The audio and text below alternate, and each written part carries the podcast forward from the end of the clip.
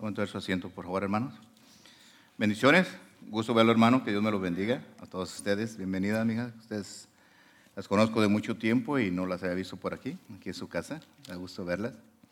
Eh, um, Dios me, me, dio este mensaje. ¿Dónde estás buscando a Jesús? Uh, el domingo pasado tuvimos un servicio hermoso y se estuvo hablando de la muerte y resurrección de nuestro Señor Jesucristo. Cuando Jesús uh, uh, murió, al otro día, Uh, dice que uh, muy de mañana vinieron al sepulcro las mujeres, María Magdalena, uh, Juana, María, la madre de Jacob, vinieron y traían aceites y todo lo que se ocupaba para preparar un cuerpo que ha fallecido, puras especies aromáticas que usaban para cuando alguien fallece lo, lo preparaban. Entonces ellas venían en camino y venían pensando cómo vamos a remover esa piedra que habían tapado el sepulcro de Jesucristo donde estaba él adentro.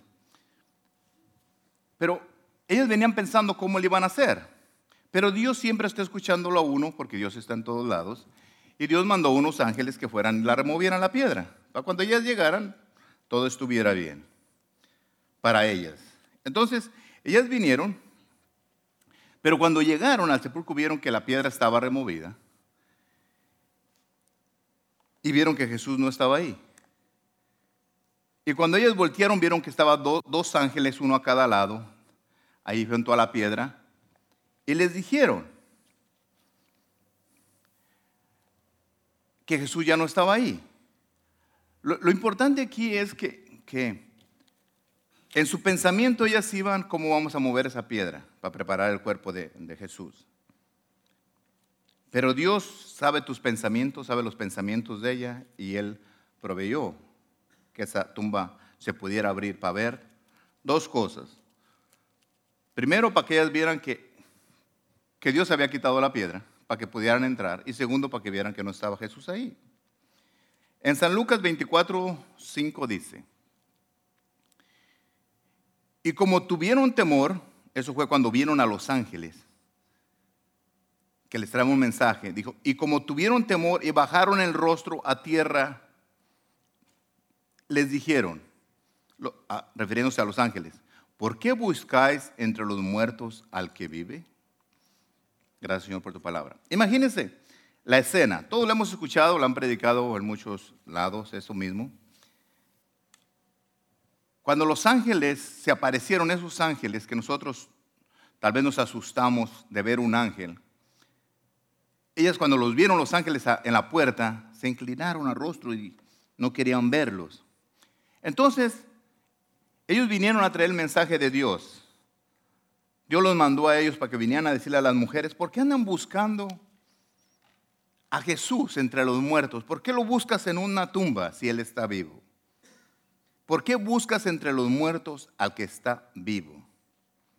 Dios sabe que lo buscamos. Dios sabía que María, eh, las dos Marías y Juana fueron a buscarlo y otras mujeres que andaban con ella. Fueron a buscar a Jesús a la tumba. Y Dios sabe que un día tuyo íbamos a buscar a Jesús.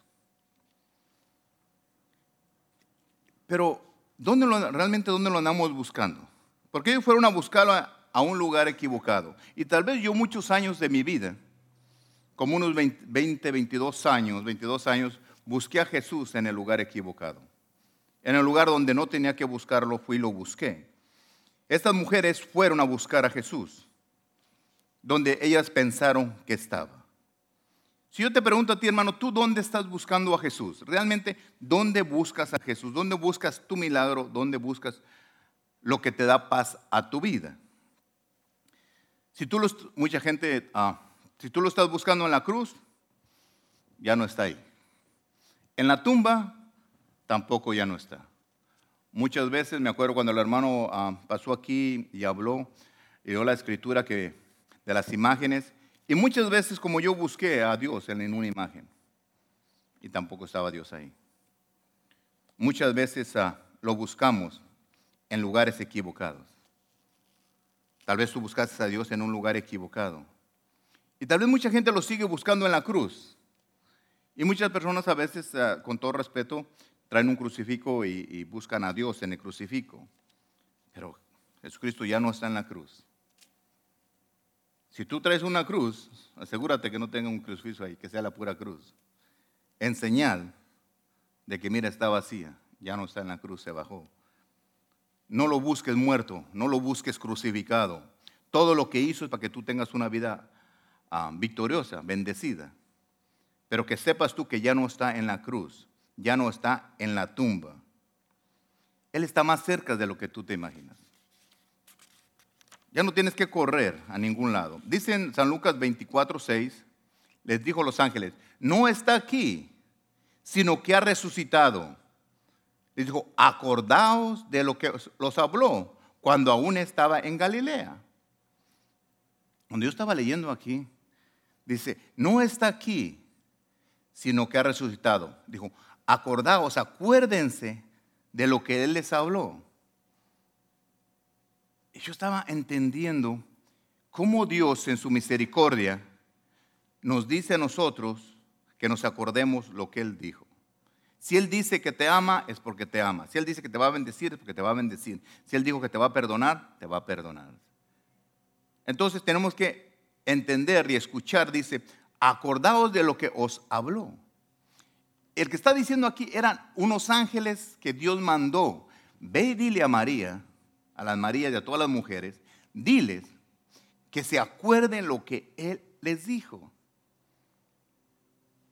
Yo me acuerdo cuando yo vine al cristianismo y me dijeron que Jesús ya no está en la cruz.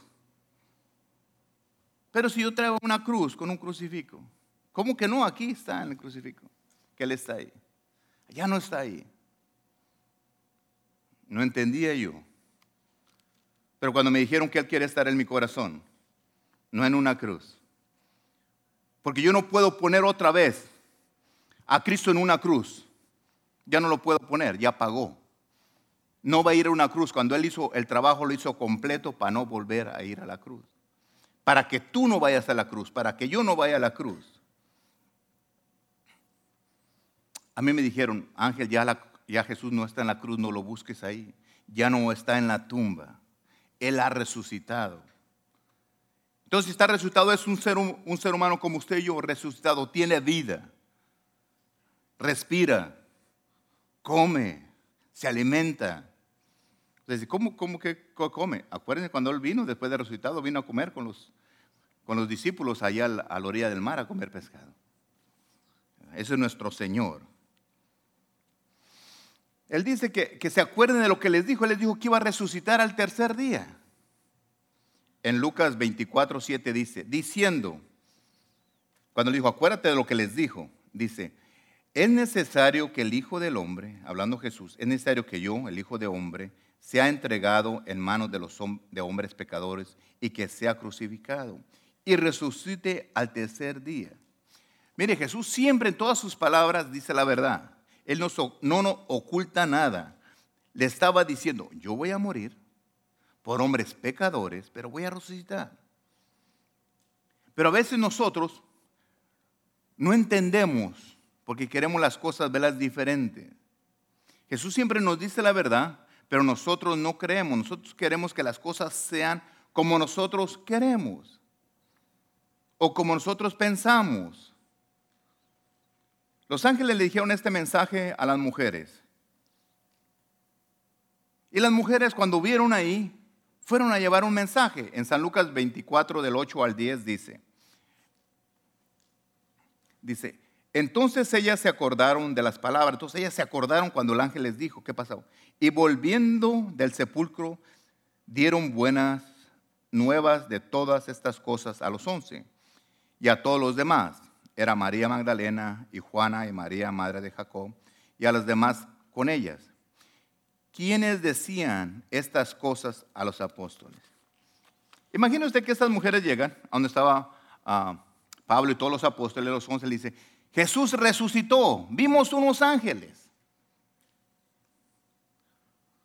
Fueron y le dijeron, y ellos estaban ahí como diciendo, ¿qué? ¿Qué estás hablando?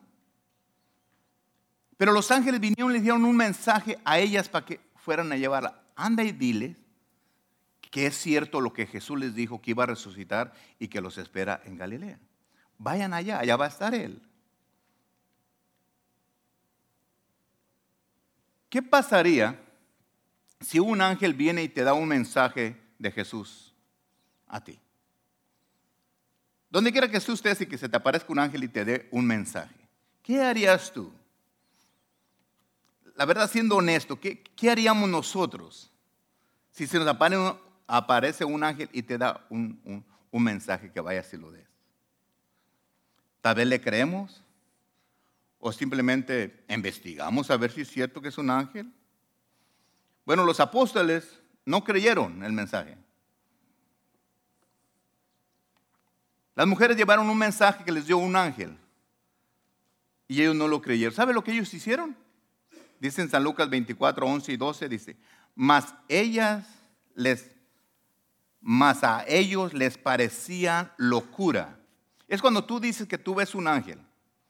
Me acuerdo hace poquito que el hermano dijo que él podía ver unos ángeles a la tía moviendo sus alas aquí.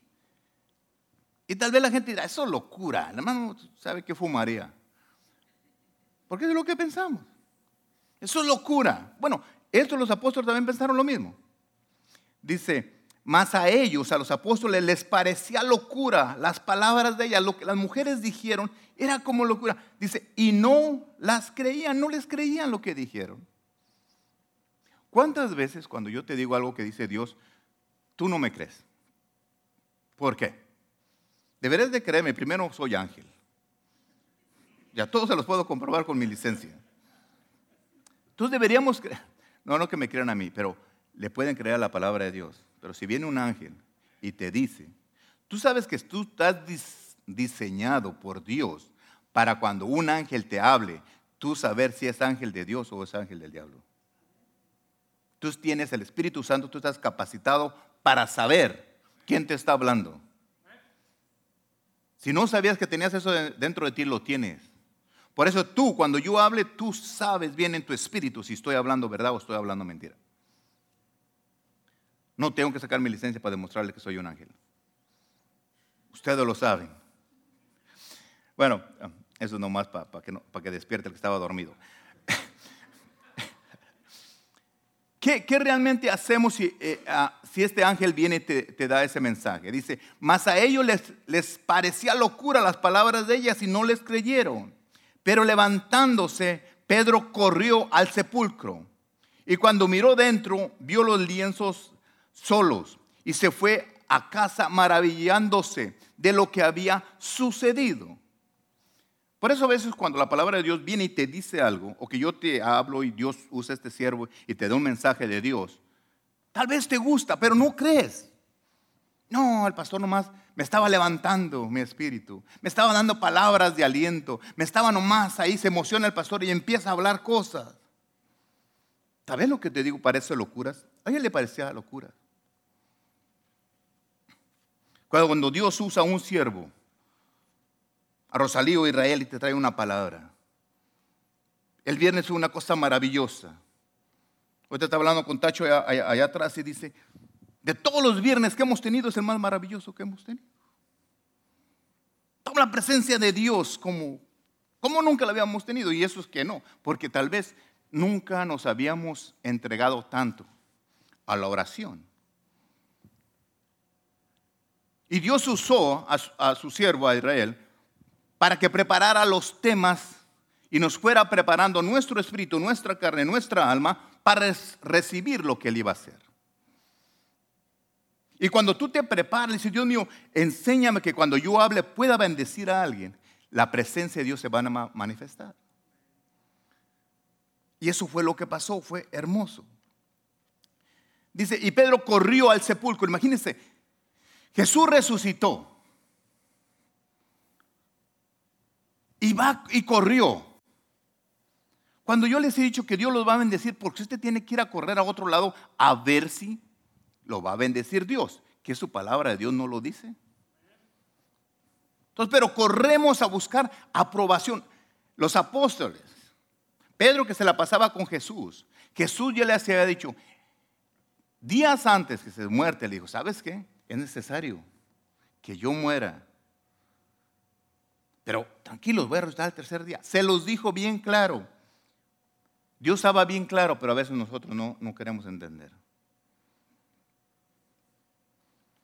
los discípulos corrieron, corrieron a ver si estaba vacío el lugar.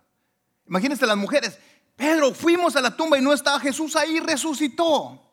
Estás loca, ¿cómo que no está? Ahí lo dejamos ayer. No está Jesús. Y se levanta y corre.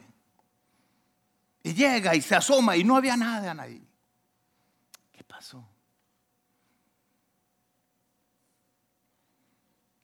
¿Sabes tú cómo puedes saber si yo realmente te digo la verdad?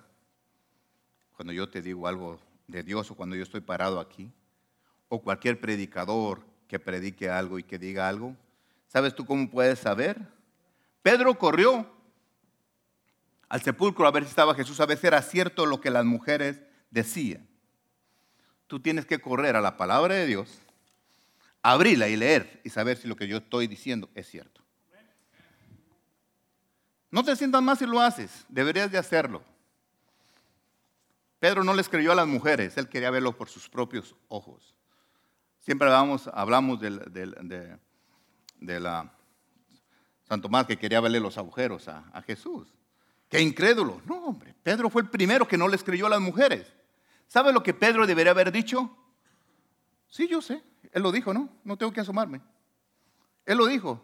¿Qué no se acuerda cuando nos dijo que estábamos comiendo y dijo que se iba a morir, que le iban a matar a los pecadores y iba a resucitar de ¿Qué no nos dijo? ¿Qué me voy a asomar allá? Lo que te estoy diciendo eso es para que veas que mismo Pedro y todos, las mujeres, habían escuchado eso que le iba a resucitar y no le creyeron. Pero fueron. Y como no creen o no creemos, por eso Dios nos manda ángeles para que nos digan, nos enseñen. Entonces, ya cuando él fue y vio que no estaba, dice que se fue a su casa maravillado de él, de ver lo que había sucedido. Cuando yo te diga algo basado en la palabra de Dios, o todo lo que yo diga aquí, vea la palabra de Dios para que veas que está, está ahí. Porque ya no puedes ir, uh, si te digo que Jesús ya no está en la tumba, pues ni modo que vayas a Israel rápido a asomarte a ver si está ahí o no.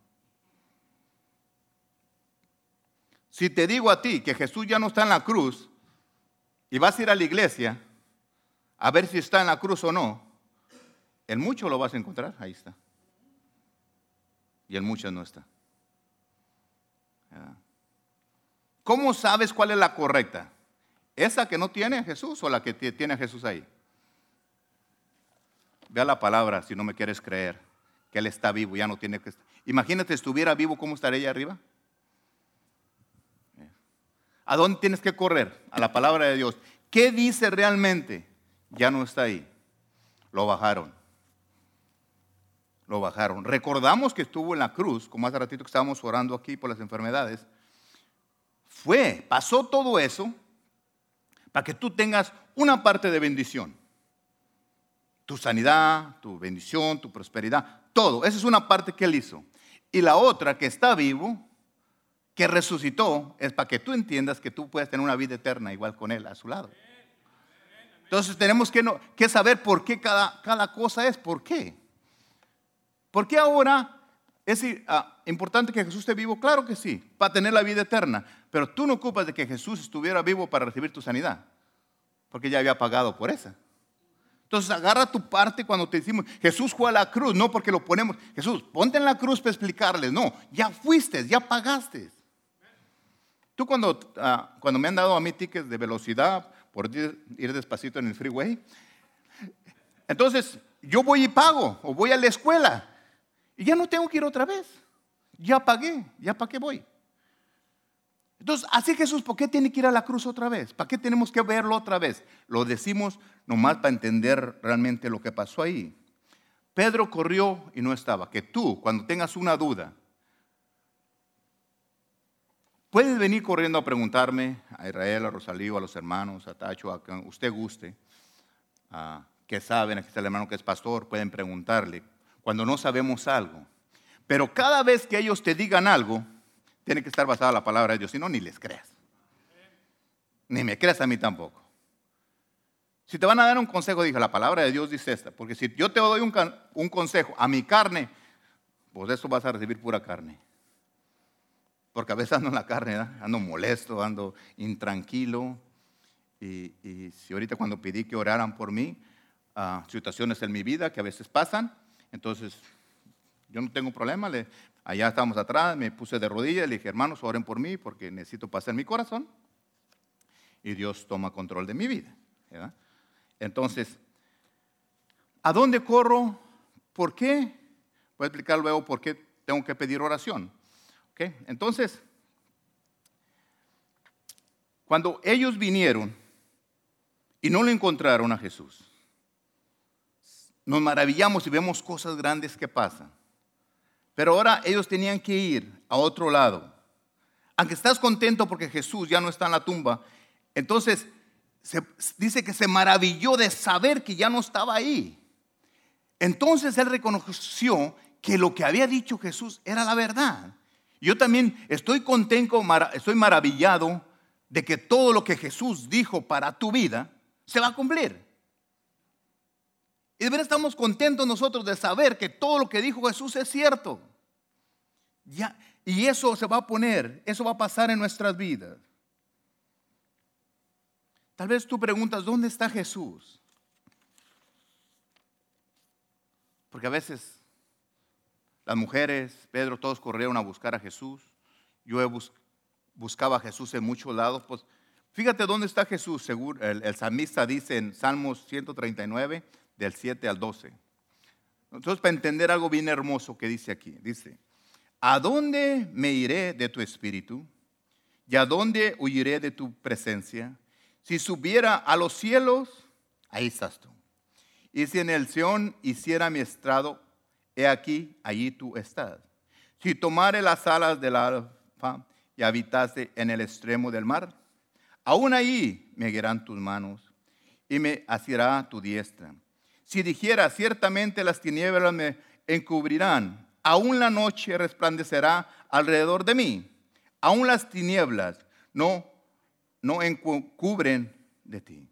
Y la noche resplandecerá como el día, lo mismo te son las tinieblas que la luz. En tu vida más oscura que estés pasando en este momento, ahí está Dios. Nosotros decimos, pero estoy pasando un momento de tinieblas, ahí está Dios.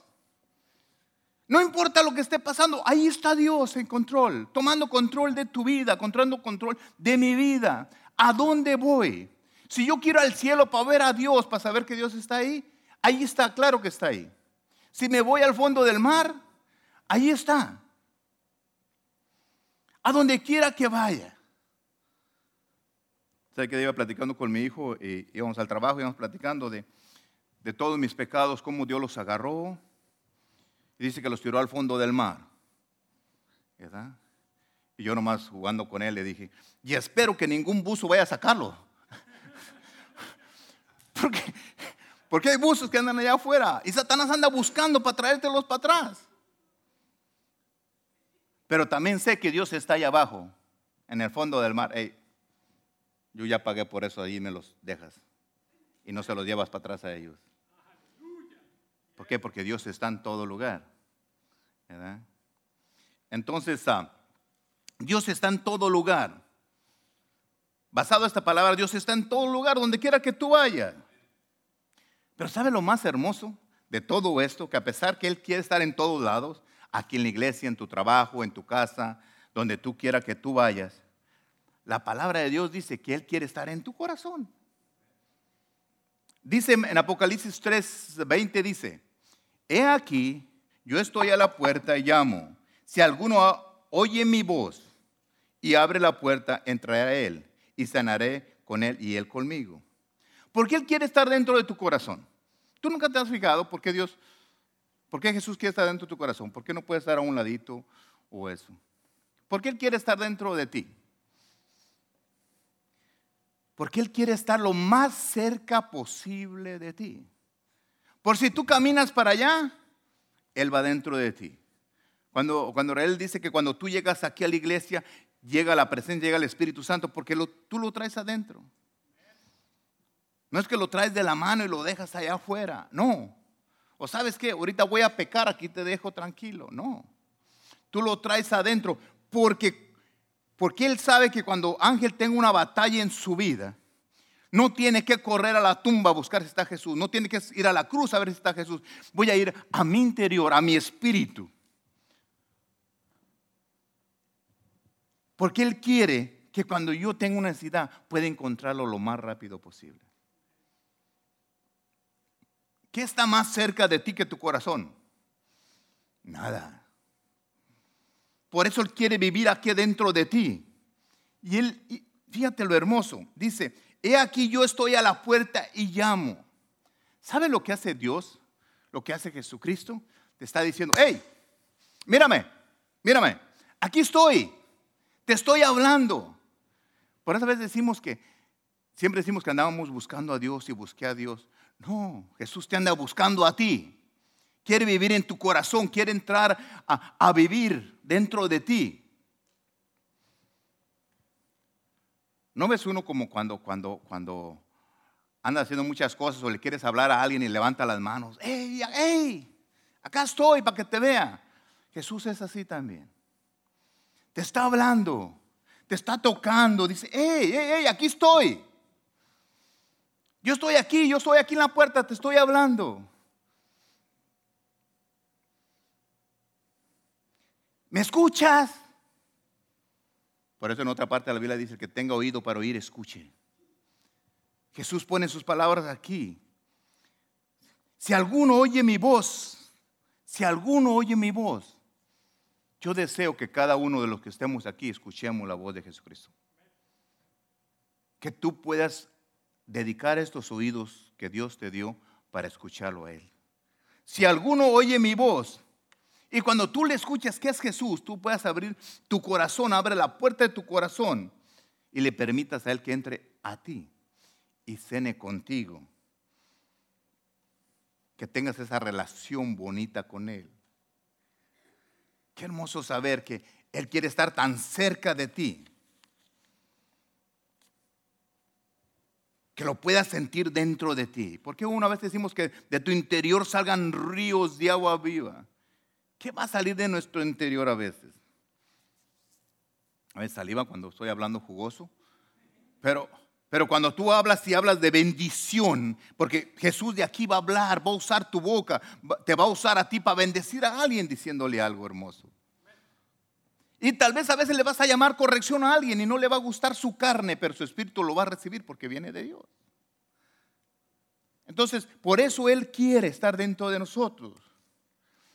Yo sé que Jesús está en todos lados, pero Él quiere, Él decide, Él te está pidiendo, te está hablando. Aquí estoy, ¿me escuchas? Veme, veme, aquí estoy a la puerta. Yo quiero vivir en tu corazón. Nosotros nunca decidimos, oh, voy a buscar a Jesús para que viva en mi corazón. No, Él quiere vivir, Él decidió venir a buscarte y decirte, ¿por qué no me permites? Es decisión tuya. Dios no anda forzando a nadie. Es decisión tuya dedicar tu vida a Él. Pedro fue a buscar a Jesús en el lugar equivocado. Ya cuando supo que realmente se acordó de lo que había dicho, porque le dijeron, y fue a buscarlo al lugar correcto. Yo lo busqué en muchos lados en el lugar incorrecto, pero ya sé ahora dónde buscarlo. Porque un día le dije, Señor, entra a mi corazón. Yo abrí mi corazón, abrí mi vida para que Él entre dentro de mí. Entonces ya sé dónde está porque yo le permití ese lugar. ¿Por qué es tan importante buscar a Jesús? ¿Por qué es tan importante? Porque Él nos da vida eterna. En la cruz te dio su sanidad, te dio muchas cosas. En su resurrección te está diciendo, cuando te muere esa carne, porque esta carne hermosa que ustedes ven un día se va a morir. No va a quedar nada. El que esté vivo aquí cuando este cuerpo fallezca, Depende del que me maquille, voy a verme bien aquí en la tumba. Depende. Pero si es malo maquillándome, pues me voy a ver mal. Pero gracias a que Jesús resucitó, yo voy a resucitar con Él allá en el cielo al momento. Y dice en San Juan 10, 10 dice, El ladrón no viene sino para hurtar, matar y destruir, y yo he venido para que tengas vida y para que la tengas en abundancia. Entonces, ¿qué voy a tener? Vida en abundancia. Por eso voy a buscar a Jesús, voy a, servirle a Dios porque yo quiero tener vida y una vida en abundancia. ¿Por qué le quiero ah, servir a Él? Porque dice que Él es el gran Dios, Él es el único Dios, dice en Éxodo 3:14, cuando le habló a Moisés. Y respondiendo Dios a Moisés le dijo, yo soy el que soy. Y dijo, así dirás a los hijos de Israel, yo soy. Me envió a vosotros. No puedo decir, Liz, que soy Dios. Yo soy, porque nomás yo tengo poder. No, hay, no hay otros dioses. A veces nombramos que otros dioses, pues nomás por nombrarlos, porque no, de dioses no tengo nada. Por eso él dijo, yo soy el, yo soy. Usted sabe que usted y yo fue criado para que, para tener una, una, una amistad con Dios, una relación con Dios. ¿O usted piensa que usted nació para tener una relación con cualquier otra persona? No. Dios hizo al hombre para venir a platicar con él. Dios nos formó porque quiere tener una conversación con Él todos los días. Y cuando Dios hizo al hombre, lo hizo y le dio todo. Todo lo que puede haber en este mundo. Yo, a veces me he imaginado, imagínese usted, ahí, Adán y Eva bañándose en esos ríos llenos de perlas y diamantes, y esos ríos de oro, y con las frutas más buenas que había, los vegetales lo mejor, raíces de lo mejor que podían comer no se enfermaba, no pasaba nada. Dios siempre al ser humano le dio lo mejor. Y usted dirá, sí, pastor, pero eso fue cuando estaba en el Edén. No, cuando el mundo estaba peor, Él dio a lo mejor que tenía, que era su Hijo Jesucristo por ti y por mí. Todavía siguió dando lo mejor que Él tenía. Y todavía, el día Dios me dio tantas cosas, lo mejor, dio a su Hijo por mí. Y sabes todavía lo que me va a dar, me va a dar la vida eterna, todavía algo mejor. Entonces siempre Dios te está dando lo mejor. No te, no te consueles, no te, ah, ah, te quedes conforme con lo que tienes. Dios te va a dar lo mejor. Pero a veces no queremos salir de nuestro confort. Queremos, ah, estoy a gusto así, Dios quiere que esté así. No, Dios no quiere que estés así. El enemigo viene porque quiere destruir nuestra paz y traer problemas. Claro que sí. Pero haga lo que haga, yo sé que un día me voy a ir al cielo y voy a tener vida eterna. Y la victoria la tengo ganada mientras que yo esté cuidando mi salvación, haciendo las cosas correctamente, sirviéndole a mi Dios. Nosotros, ¿cómo podemos experimentar a Dios? ¿Cómo podemos conocer realmente a Dios? si no lo buscamos a Él. Pedro si no ha ido a la tumba y las mujeres, si Pedro si no ve que Jesús no está ahí, nunca ha creído hasta que se le haga aparecido otra vez Jesús.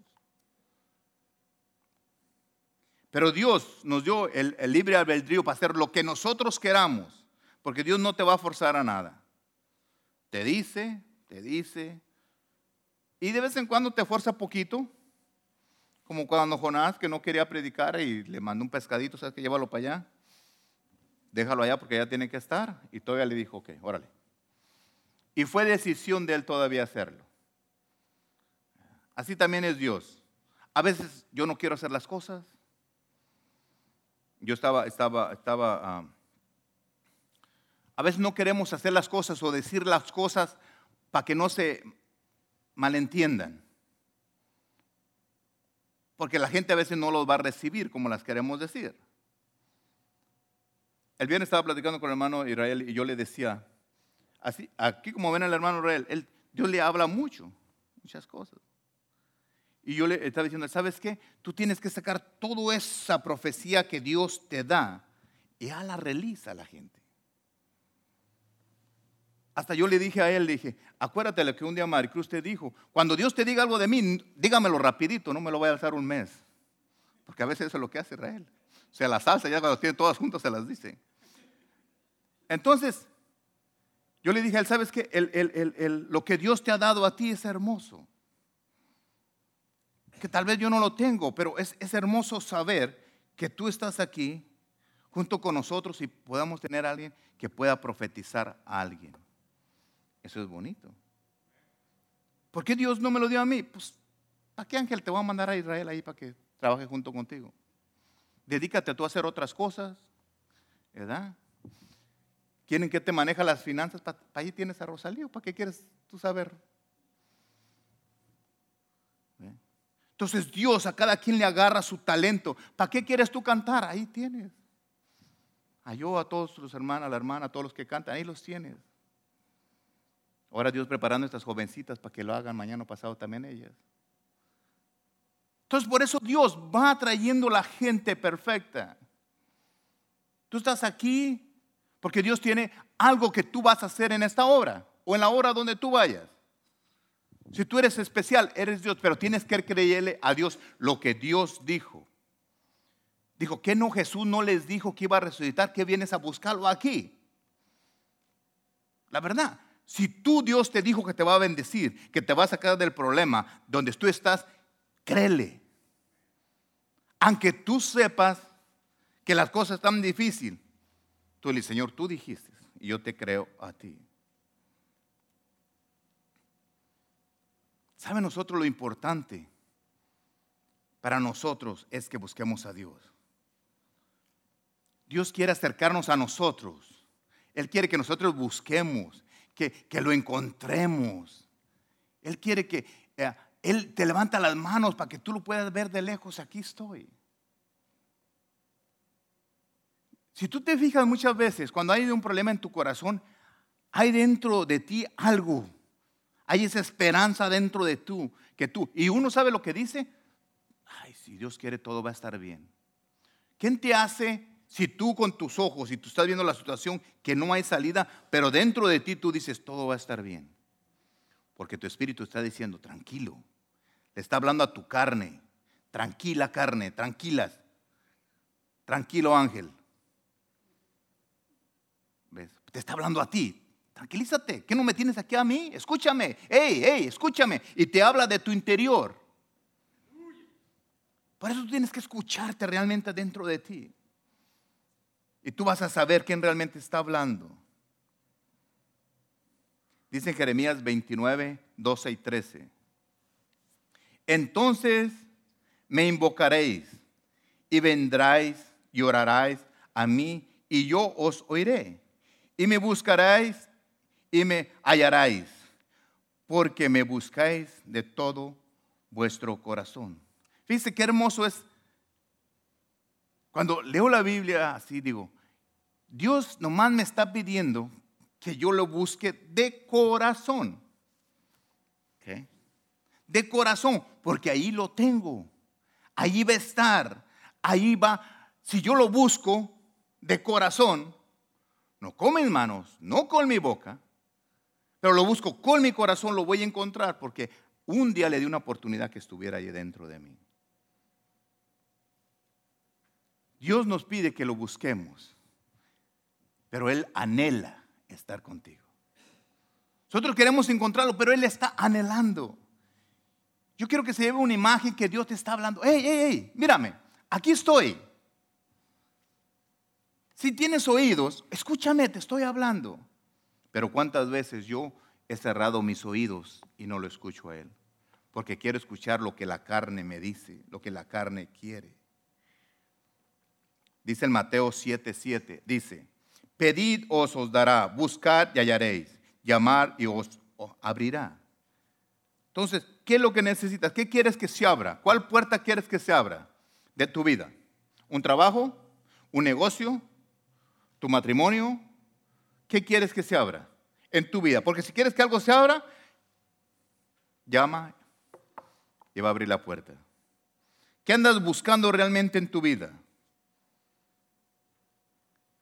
Pero a veces pedimos cosas que no son basadas a la palabra de Dios. Tienes que pedir lo que Dios dice. Bueno, Dios mío, yo quiero que tú me bendigas, te pido que me bendigas, porque quiero ser lo que tú dices que yo soy. Y la palabra dice que yo soy bendecido para bendecir. Pero si tú quieres ser bendecido nomás para que tú seas grande, entonces no, no van a llegar las cosas. Dice que, que, que que hallarás. ¿Qué vas a hallar? Lo que tú andas buscando. Pero a veces, si tú quieres algo que no es basado en la palabra de Dios, no lo vas a encontrar. Tiene que ser todo alineado a lo que Dios quiere. ¿Sabe lo, lo más hermoso? Bueno, hay tantas cosas hermosas, pero una cosa que me gustó, ¿tú sabes que Jesús oró por ti? ¿Cuántas veces yo he orado por usted? Un montón de veces. Tal vez usted no me va a creer, pero lloro por ustedes todos los días. Todos los días. No más porque el año tiene 364 días, no más esos veces oro por usted. Todos los días oro por ustedes. Y no quiero que me lo agradezcan, ni les voy a cobrar tampoco. Pero todos los días, cuando yo me pongo a orar, oro un ratito por usted. A veces tengo tiempo y agarro fila y empiezo a orar, a orar, a orar por cada uno. Cuando no me acuerdo a veces de, su nombre, porque a veces me olvidan, de perdido oh, la hermana que se sienta allá, el hermano que se sienta allá, Julano, o la hermana que vino, cualquier cosa empiezo, porque no quiero, porque usted piensa que estoy aquí, no, lo estoy viendo, quién se me está durmiendo y quién no. Ese es mi trabajo. Si usted viera cómo se vieran, de, qué bien se ven de aquí arriba, cuando están poniendo atención y cuando no. Entonces, yo oro por cada uno de ustedes. ¿Y, por qué cree que lloré? ¿Porque soy bien bueno? No. Yo soy hijo de Dios, soy a la imagen de Dios, me hizo a su imagen y Jesús oró por usted. Y no hay oración más hermosa que la que Jesús hizo por usted. ¿Quiere saber qué, oró Jesús por usted? Bueno, vamos a ver qué, cómo ora Jesús. En San Juan 17, 20 y 26 dice, hablando Jesús, Mas yo no ruego solamente por estos, refiriéndose, no nomás estoy orando por mis apóstoles, sino también por los que han de creer en mí por la palabra de ellos. Dios, Dios estaba, Jesús está orando por ti antes, no nomás porque el que te iba a predicar, sino porque le iba a predicar a él, dice. Por la palabra que van a creer por ellos. En el 21 dice, para que todos sean uno, como tú, oh Padre, en mí y yo en ellos que también ellos sean uno en nosotros, para que el mundo crea que tú me enviaste. La gloria que me diste, yo les he dado, para que sean uno, así como nosotros somos uno. El 23. Yo en ellos y tú en mí, para que sean perfectos en unidad, para que el mundo conozca que tú me enviaste y que los has amado a ellos como también a mí me has amado. Padre, aquellos que me has dado, quiero que donde yo estoy, también ellos estén conmigo, para que vean mi gloria que me has dado, porque me has amado desde antes de la fundación del mundo. Padre justo, el mundo no te conocí, no te ha conocido, pero yo te he conocido. Y, y estos han conocido que tú me enviaste y les he dado a conocer tu nombre y le daré a conocer aún, para que el amor con que me has amado esté en ellos y yo. Fíjense qué hermoso oración. Jesús pidiéndole a su Padre todas estas cosas. Jesús rogando por ti y por mí. Jesús orando rogándole, orando por ti, por mí. Imagínate Jesús orando, Señor, papá, te pido que yo voy a estar ahí a un lado de contigo, pero yo quiero que todos los que me has dado, no nomás ustedes, no más todos los que están aquí, sino los que van a creer por medio de lo que ustedes prediquen. Fíjate cómo Dios, cómo Jesús está creyendo en ti, que tú vas a ir a predicar y vas a traer a alguien más para que esté a un lado del Padre. Te pido, papá, por favor, a todos los que me has dado, que, les dé lo mismo que yo. ¿Usted piensa que Dios no le va a conceder los deseos a su hijo? Si nosotros se los concedemos a los de nosotros. Imagínense, pero Jesús orando. Y, y, Jesús pidiéndonos, papá, yo quiero que esta gloria que tú me haces, que tú me das a mí, dáselas también a ellos. Señor, así como papá, como tú y yo somos uno, yo quiero que todos ellos seamos uno. Fíjate cómo Jesús está pidiendo que tú tengas la misma unidad, la misma gloria que tiene Jesús. Fíjate cómo Jesús pidiendo, Señor, todo lo que tú me das. Dios, ¿dónde quería que estuviera Jesús? A su diestra. ¿Sabe lo que Jesús le pidió a, su padre? Papá, en el lugar donde yo voy a estar, que ellos también estén.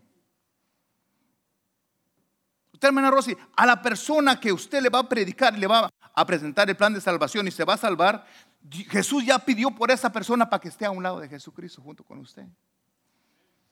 Imagínese cuando usted llega a la presencia de Dios, Jesús la reciba a usted. Hola Rosita, ¿cómo estás?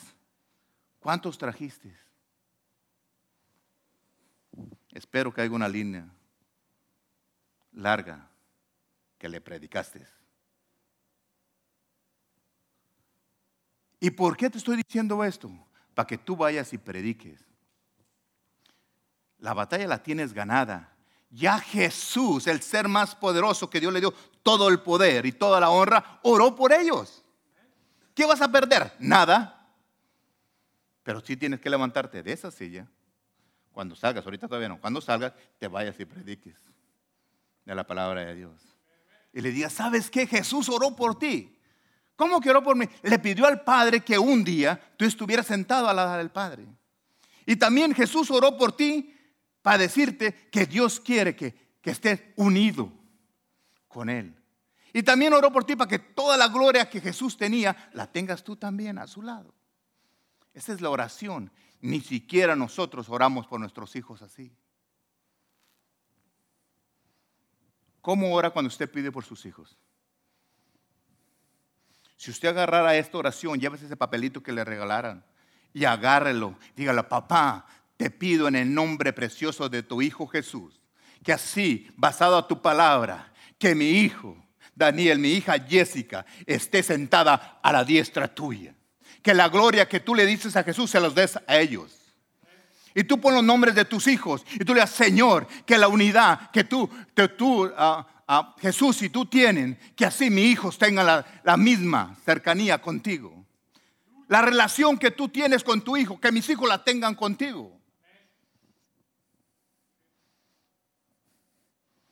que el poder que tú le diste de tomar las la, decisiones correctas, de decirle no al pecado, que mis hijos también lo tengan. Esa es la oración que tú tienes que tomar todos los días y orar sobre tus hijos. Y no me digas que esa oración no es una hermosa para tu vida. Saber que Jesucristo, que fue a la cruz y que está vivo, le pidió al Padre por mí ¿Y por qué dice? Allí no dice ángel, dice que los que van a conocer por medio de su palabra. Y yo conocí a Cristo por medio de su palabra. Y tú la conociste por, también por lo mismo, por medio de su palabra. Entonces, tú no me vas a decir que Jesucristo no oró por ti. Porque allí está escrito en su palabra. Y tienes ese papelito que te dieron para que te lo llevas en tu cara, a tu casa y a cualquiera le digo, aquí dice, papelito habla que Jesucristo oró por mí. Y le pidió a su Padre que tuviera una unidad con Él como Jesús. Quiero ser como Jesús. Pues sí, por eso a veces hacemos cosas maravillosas. Porque estamos diseñados para hacer eso. Señor, yo quiero. Imagínate que Jesús orando, Señor, yo quiero que ellos, todos mis hermanos, los ames como me amas a mí. Que tú le puedas decir a Dios, Dios mío, ve a mis hijos. Te pido que tú los ames como amaste a Jesús. Que tú le puedas decir a Dios, mira a mis hijos y tal vez tú dices, y no porque tus hijos sean buenos o porque sean malos, si son buenos, gloria a Dios. Y si son malos, declara la palabra que van a ser como Jesús. Señor, así mi hijo como es. Yo, Jesús oró para que él tenga una vida victoriosa y no una vida fracasada. Es decisión tú declarar palabras sobre tus hijos. No dejes que el enemigo te los dirija. No dejes que los maestros en la escuela te los dirija y te los cambie de mente. No dejes que los maestros de la escuela les metan tonterías, que no existe Dios, que tiene la madre naturaleza. ¿Qué madre ni qué de naturaleza? No, tú tienes a un Jesucristo vivo. No dije lo que están pensando que dije. Yo sé lo que dije. ¿O no dicen que la madre naturaleza? Bueno, no dije lo que ustedes entendieron. Si trabaja así como lo entendieron, pues úsenlo. Pero clamen a Dios, Dios mío, yo no voy a permitir que nadie cambie lo que tú, lo que Jesús oró por mi hijo. Eso es lo que nosotros tenemos que entender. ¿Quién re somos? ¿Por qué cree que yo estoy tan feliz? De saber, cuando yo estaba leyendo eso, Dios mío, sentí esa revelación que Jesús oró por mis hijos. ¿Cómo no amarle? ¿Cómo no obedecerle? ¿Cómo no hacer lo que Él dice? Si Él oró por mis hijos, por lo más valioso que tengo. Junto con mi esposa y todos ustedes también. Entonces, ¿qué es lo que tenemos que hacer nosotros? Jesús te está hablando, aquí estoy. Pastor, yo tengo a Cristo en mi corazón. Demuéstralo, sácalo a la vista, que se note que lo tienes. Déjalo que hable a través de tu boca. No dejes que ángel hable a través de tu boca, sino que sea Dios hablando a través de tu boca. Que saque realmente lo que tiene adentro. ¿Qué tan bueno es Dios? Fíjate, el salmista en, en, en 34.8 dice, gustad y ved que es bueno Jehová, dichoso el hombre que confía en él. ¿Cómo no va a ser tan dichoso yo, feliz y contento de confiar en Jesús. Si Jesús le pidió a mi Padre por todos ustedes. Tal vez tú no sabías que Jesús se había dedicado tiempo para pedir a Dios por ustedes. Y tú pensabas tal vez que nadie pedía por ti. No, hace muchos años Jesús le pidió a Dios por ti. Conocer a Dios es un privilegio. ¿Cómo podemos conocer a Dios a través de la oración, de la lectura de la Biblia, adorándole en compañerismo con nosotros mismos? Entre más lo conocemos, le damos más gloria a Él. Porque si ahora Dios permitió que vinieras esta tarde, es para que tú entiendas que Jesús oró por ti. Y que a Dios no se le va a olvidar una oración de su Hijo. Si Dios le concedió tantos deseos a Jesús, lo que pedía, quiere decir que esa petición está dada. Por eso yo digo que tú eres un hombre bendecido. Porque yo creo lo que Jesús dijo. Yo recibo lo que Jesús le pidió a su Padre. Que yo pueda tener una relación con Dios. Que yo pueda ser bendecido por Dios. Que un día voy a tener una vida eterna y me voy a sentar a un lado de Dios y no porque yo sea mejor que usted, no, porque usted también va a estar ahí, porque la oración ya está hecha. Así que si usted pensaba sentarse en otro lado, no, ya tiene su lugar. Y no lo vaya a perder el ticket por ningún lado. Hombres, por ninguna mujer vaya a perder usted el ticket. Y mujeres, ni por un hombre guapo vaya a perder usted el ticket. Ustedes me entienden. Cuídense, bendiga a toda persona, oren por mí, que Dios me dé paz en mi vida, por situaciones de mi vida, oren por, por, ah, por cada uno de los que trabajan conmigo, por los sugieres que están allí enfrente a la pura entrada. A veces vienen cansados, enfermos, están ahí parados. Nosotros oramos nosotros para cuando ustedes vengan en camino, cuando están en su casa y no quieren venir. Señor, háblale. Qué hermoso que ahora Dios nos pudo mostrar bajo su palabra que Él oró por ti. Tú puedes pararte en cualquier parte del mundo y decirle que Jesucristo, el Hijo de Dios, oró por ti. Porque tú creíste por su palabra que fue predicada. Dichoso el hombre que confía en Dios.